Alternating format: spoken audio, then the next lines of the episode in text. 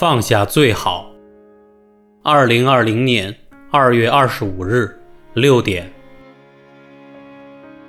到火神山医院执行任务，刚回来休息一会儿。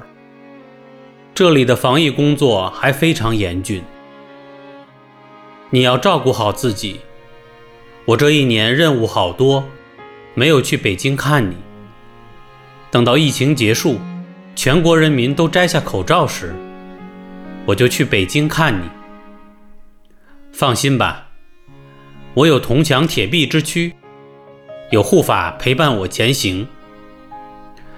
至于对外分享我的日志，我还是过去的原则：名利放下最好，不需要别人知道我最好。比起牺牲的医护人员，我不算什么，他们才是最可爱的人。吃点苦不算什么，精气神在就知足了。一切都放下吧，谢谢你。